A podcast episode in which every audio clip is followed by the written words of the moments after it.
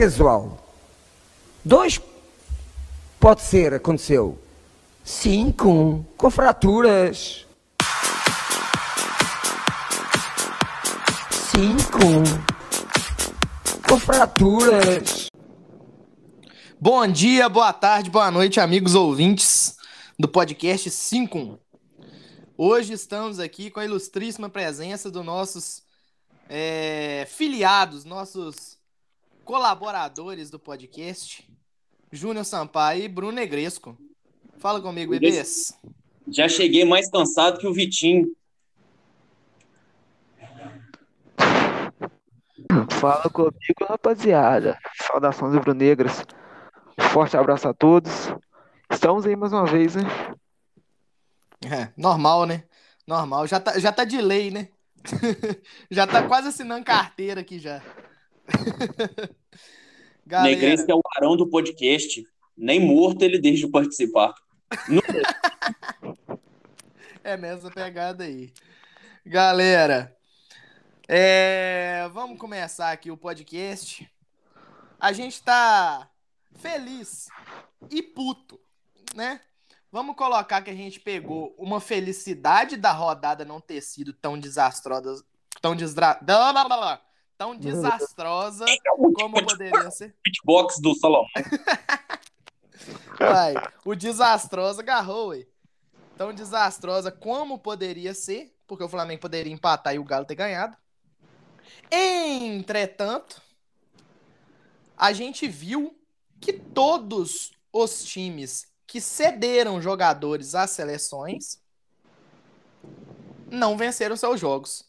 Júnior, você acha que essa questão da seleção é, interferiu diretamente nos resultados de todos esses times? É, inicialmente aqui eu gostaria de fazer uma reclamação formal quanto a Comembol. Ninguém suporta jogo de seleção. Acaba com essa porra de eliminatória, Copa América. Faz só o caralho da Copa do Mundo. Pega a porra da Copa América. Os quatro primeiros classificados que vai lá pra porra da semifinal. Leva esses times pra Copa. Ninguém suporta. Eu nem sabia que hoje tinha jogo dessa bosta. Aí você tira jogador do Flamengo, tira jogador do Palmeiras.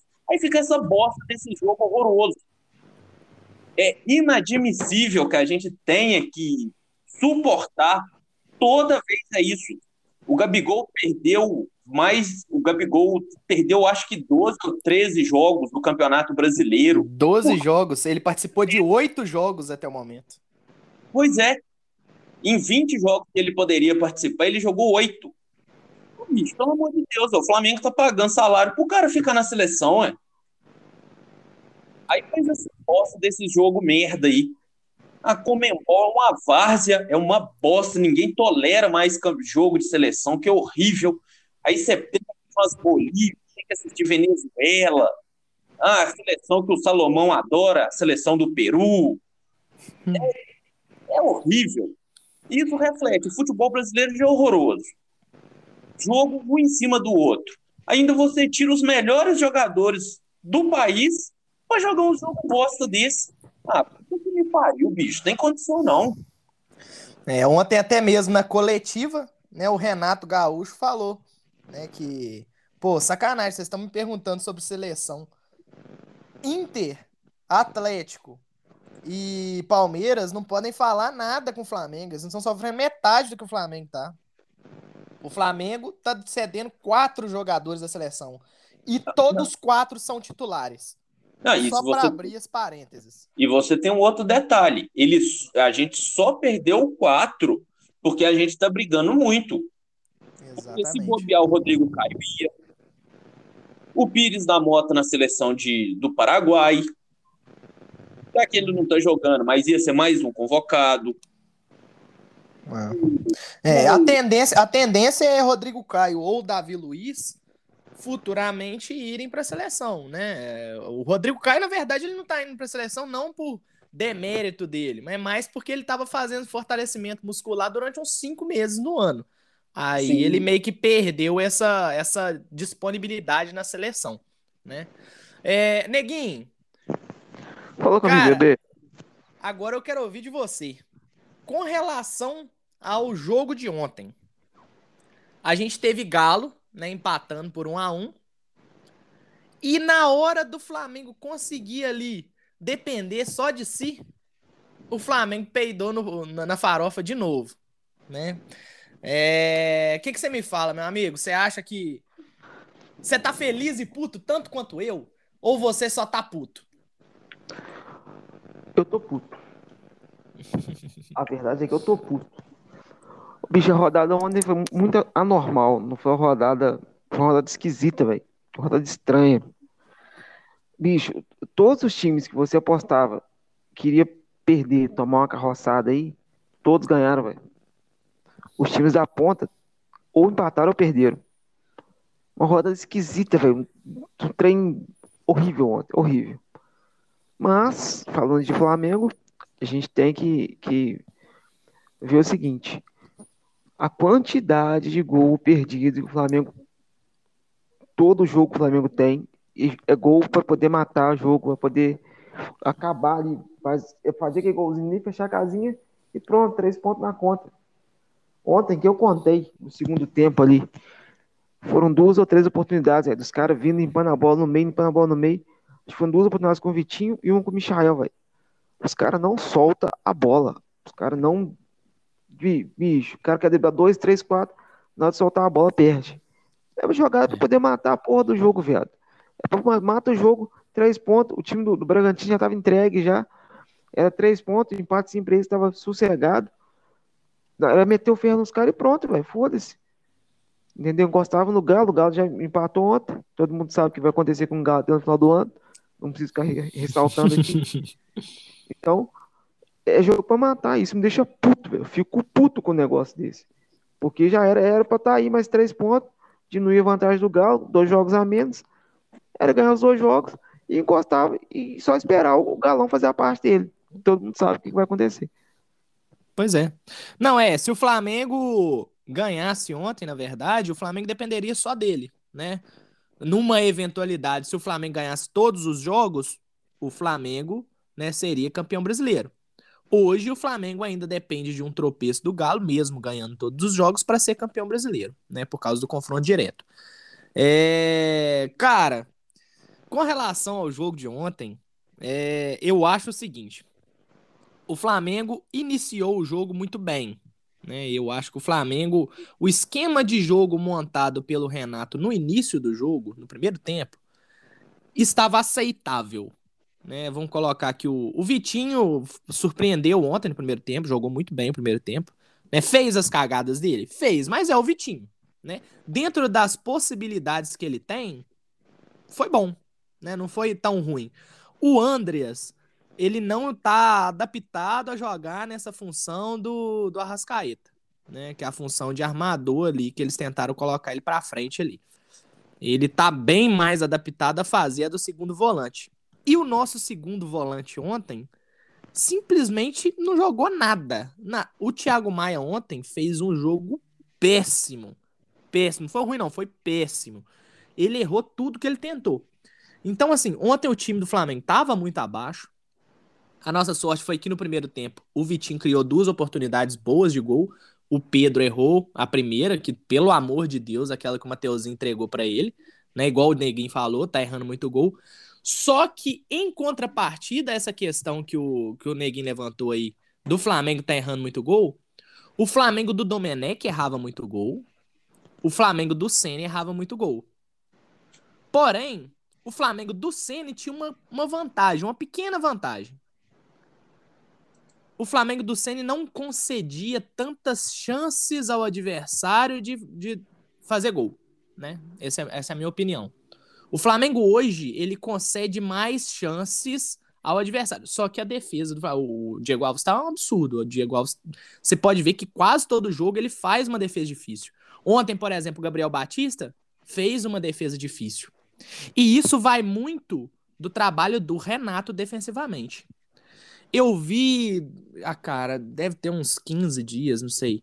Eu vi, eu não lembro em qual canal que eu vi, mas eu vi alguém falando, um gremista falando, que um defeito do Renato na, na época dele no Grêmio era que ele botava o Kahneman, principal, principalmente, né, que é o zagueiro do lado, esquerdo deles, no caso o Léo Pereira deles lá, é, para dar o bote no meio de campo. E sempre que ele dava o bote, ele tomava uma bola nas costas. E o que, que aconteceu ontem? Dois minutos antes do gol do, do Bragantino, aquele Ítalo errou um gol que o, o Gabriel Batista até fez uma, uma grande defesa, né? Ele errou um gol cara a cara com o goleiro. Por quê? Bote errado do Léo Pereira. Léo Pereira ontem jogou pessimamente mal também. E logo depois, né, com a saída de bola errada do Mateuzinho, o Léo Pereira também deu um bote errado no Arthur e o Arthur sapecou pro gol. Então, assim, eu acho que isso não é. Não, não é casual. Eu acho que isso tem acontecido com o Flamengo com frequência. Eu acho que o Léo Pereira ele é um jogador que depende de um time muito forte para ele jogar bem. Porque o Léo Pereira ele oscila também. Vamos colocar de, de Beckenbauer a, sei lá, Wallace em pouco tempo, né? E você pode ver que essas oscilações dele vêm também do time titular do Flamengo. Óbvio, o time titular do Flamengo concede bem menos chances. Mas essa é uma questão que eu gostaria de tocar. Júnior, o que, que você acha? Ah, cara, assim, é muito complicado a gente citar esses exemplos, porque assim, o time do Renato é um time de trocação franca, cara. É um time que toda hora tá atacando. E, querendo ou não, ele abaixa muitas linhas para ele poder explorar o que o ataque do Flamengo tem de melhor, que é a bola rápida pro Bruno Henrique, pro Gabigol, né? Essa a facilidade do, do time retomar em contra-ataque. Então, assim, a questão toda, bicho, que eu acho que o, o maior problema do Flamengo é o baixo nível de algumas reservas. Cara, Ontem o Thiago Maia não fez nada, nada, e o João Gomes não jogou. O Remy, horroroso ontem. E o Ramonzinho, nada pitbull, ano, não entrou. Então, assim, quando a gente entra com reserva contra o um baita jogador, até já foi para a seleção. É isso ali, cara. A gente não pode tanto que o time reserva é um pouco mais abaixo. O Pedro não marca ninguém, Vitinho não marca ninguém. Então, está estourando tudo no, na defesa. O Batista ontem fez três defesas ali que poderia ter sido muito pior. Em dois uhum. escanteios que ele defendeu, aquela bola do Ítalo, ele fez uma outra também que ele saiu para dividir. Então, assim, é muito complicado a gente usar o sendo que o time era reserva ontem. Mas eu acho que o Renato não tem feito um bom trabalho no revezamento das peças e no encaixe do time. Isso aí eu acho que a gente pode discutir. Mas falar sobre essas questões com o time reserva é um pouco complicado, né, velho? o Léo Pereira não adianta, ele é fraco. Fraco. Se não fosse fraco, o Flamengo não tinha ido atrás do. Assim. Uhum. É, complexo a gente tentar fazer uma análise do time reserva, que é um time que não joga com tanta frequência, que não joga com constância, e querendo ou não, tem jogadores né, de um nível abaixo dos principais. Então, eu, eu fico muito nessa questão aí. Mas é, vai parar na defesa, não tem outro jeito. E a gente vê Vitinho, Pedro e tal, não marcando ninguém, é difícil, né? aí é muito gente para correr atrás do, do ataque. É. é, isso é verdade. E acaba sacrificando muitos jogadores, né? É, o Mateuzinho mesmo ontem, ele mais defendeu do que atacou, ué. Se você parar para analisar, o, o, ponto forte do, do Mateuzinho é atacar, ele não atacou quase nada ontem. Teve que ficar porque o Vitinho não voltava para marcar.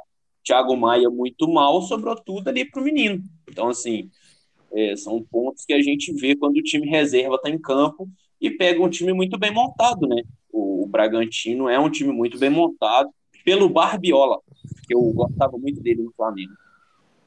É, Barbiola que ontem apareceu com um cabelo grande, né? A gente não sabe se é promessa, que só vai cortar. Na pegada do Bruno, lembra do Bruno? Ele falou que só ia cortar Sim. o cabelo quando o Flamengo ganhasse. Quando fosse É. campeão de alguma coisa fosse campeão. Isso. Ele tá, ele tá nessa pegada aí. É... Neguinho, uma pergunta aí que, que não quer calar, que tá uma, uma polêmica pra todo mundo aí. Você acha que o Flamengo ter poupado o, o Renato, na verdade, né? Ter poupado o, da, o Felipe Luiz. Você acha que foi certo? Ele fez certo de fazer isso? Ou você acha que ele deveria ter esperado pra poder poupar contra o Fortaleza ou contra um jogo num jogo menor? Cara, jogo menor não, não seria a palavra correta, mas assim, a, a minha opinião, eu acho Eu que falo ele- jogo menor porque depois o Flamengo vai enfrentar Juventude e Cuiabá, né, em casa. Por isso que eu falei jogo menor. Pois é, é, eu acho que ele poupou certo, cara. Ele poupou certo. O Flamengo nessa, nessa pegada aí, a gente, até conversou né, sobre isso no, no grupo nosso lá, essa pegada de lesões, né, sequência que os jogadores vão vão- vem tendo. né, a gente não sabe se, se é lesão ou se é um migué, mas enfim. É, o Felipe Luiz já não é um, um jovenzinho mais, né? Pra jogar na lateral ali, o cara tem que ter disposição pra caralho. Então, assim, poupar o Felipe no jogo igual ontem. Entendeu? Às vezes botar o Felipe no jogo, como você disse, menor, né? Contra o Juventude ou contra o Cuiabá. Que é um jogo que os caras não vão atacar tanto do lado dele, né? Não vão jogar tanto pra cima dele. Então, acho que é melhor você poupar ele no jogo corrido e botar ele no jogo mais cadenciado, para poder cadenciar o jogo, usar ele um tempo, um tempo e meio, entendeu? Porque, querendo ou não, a gente, já- a gente vai pegar aí daqui a quatro, cinco semanas e temos a final de Libertadores, cara. Entendeu? Uhum. Então, tipo assim, o cara tem que. é, O objetivo da temporada hoje é a, a Libertadores.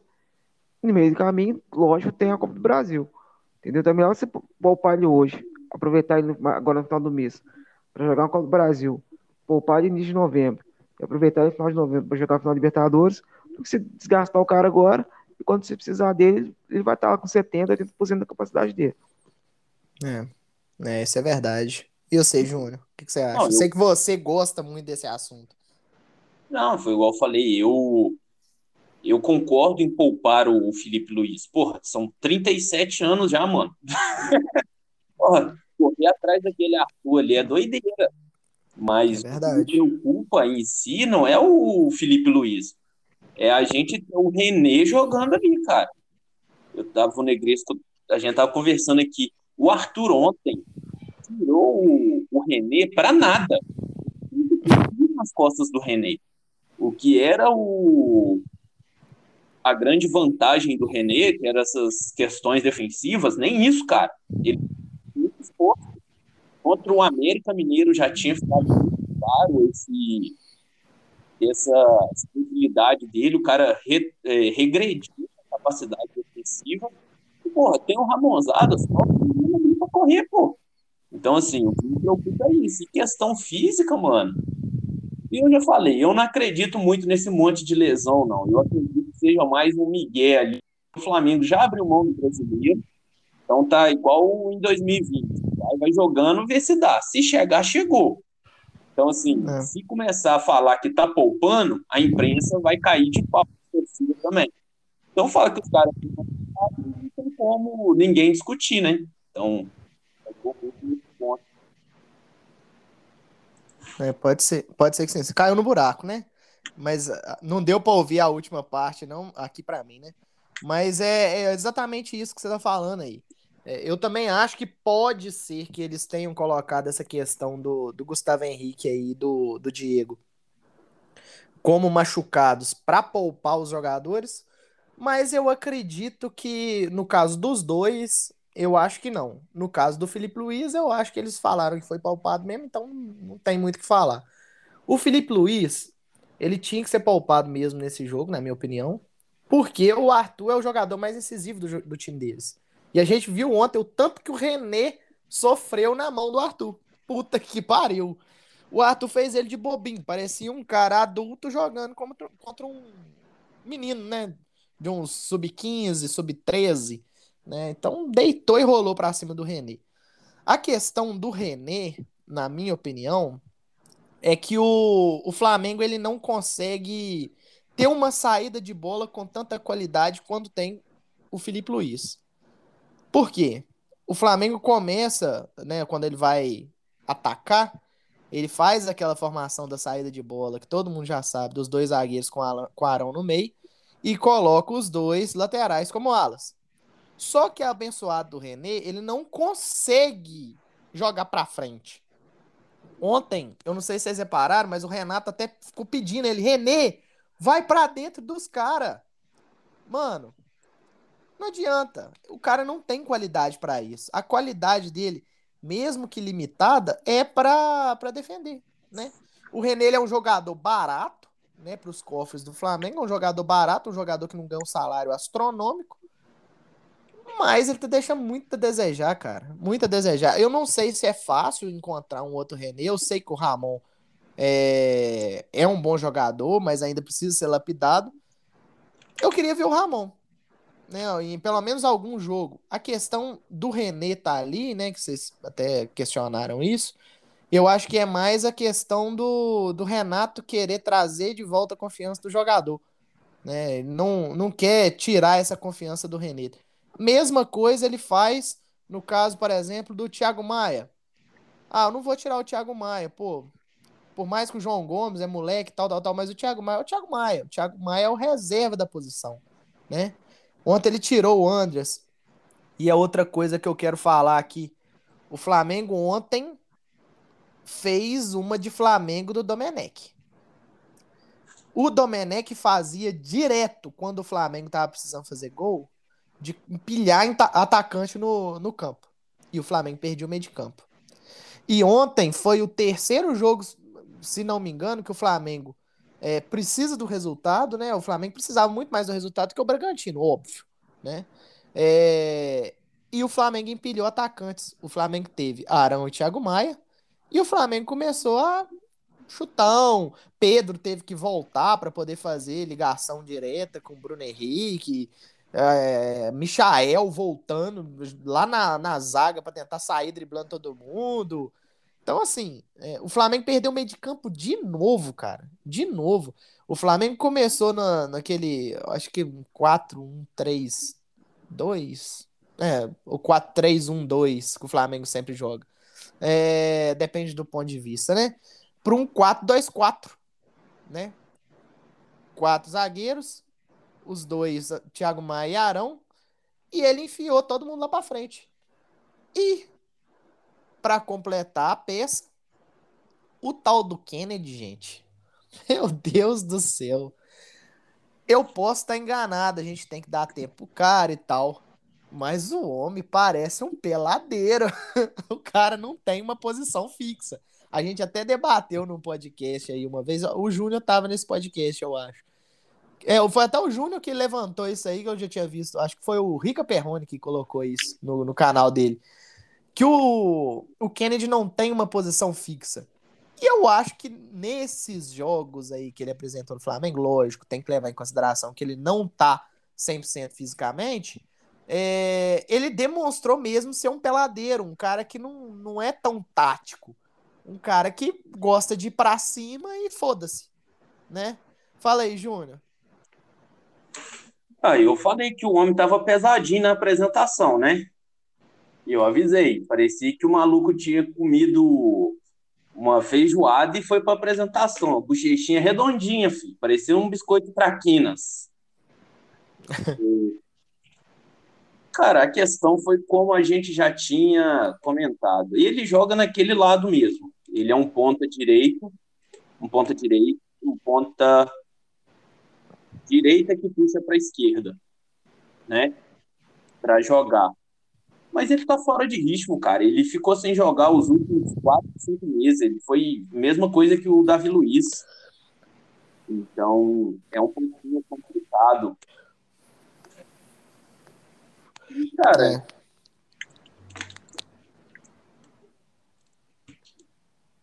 É, a questão é essa. Ele, ele precisa é, ter ritmo de jogo pra gente falar em emagrecer, porque ele ainda tá pesadinho.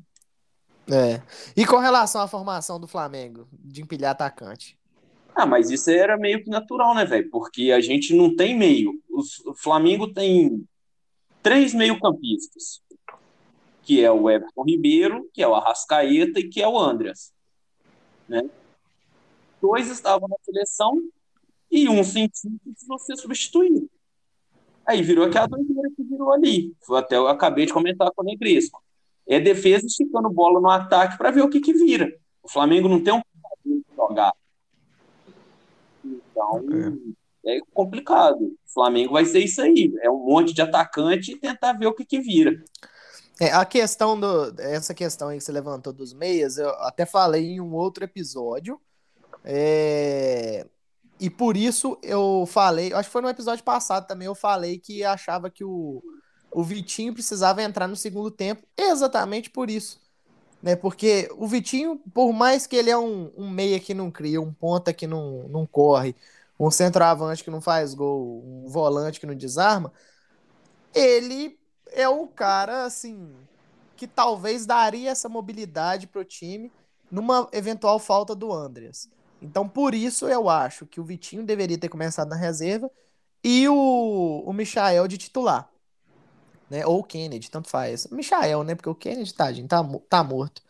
Não é isso, Neguinho? Mano, eu acho o seguinte. Vou falar um pouquinho do Kennedy, né? O Kennedy, é, a falta de ritmo dele é, é visível, é muito visível. Mas, ele- mas ontem, ontem ele teve uma crescente, uma mínima crescente ontem.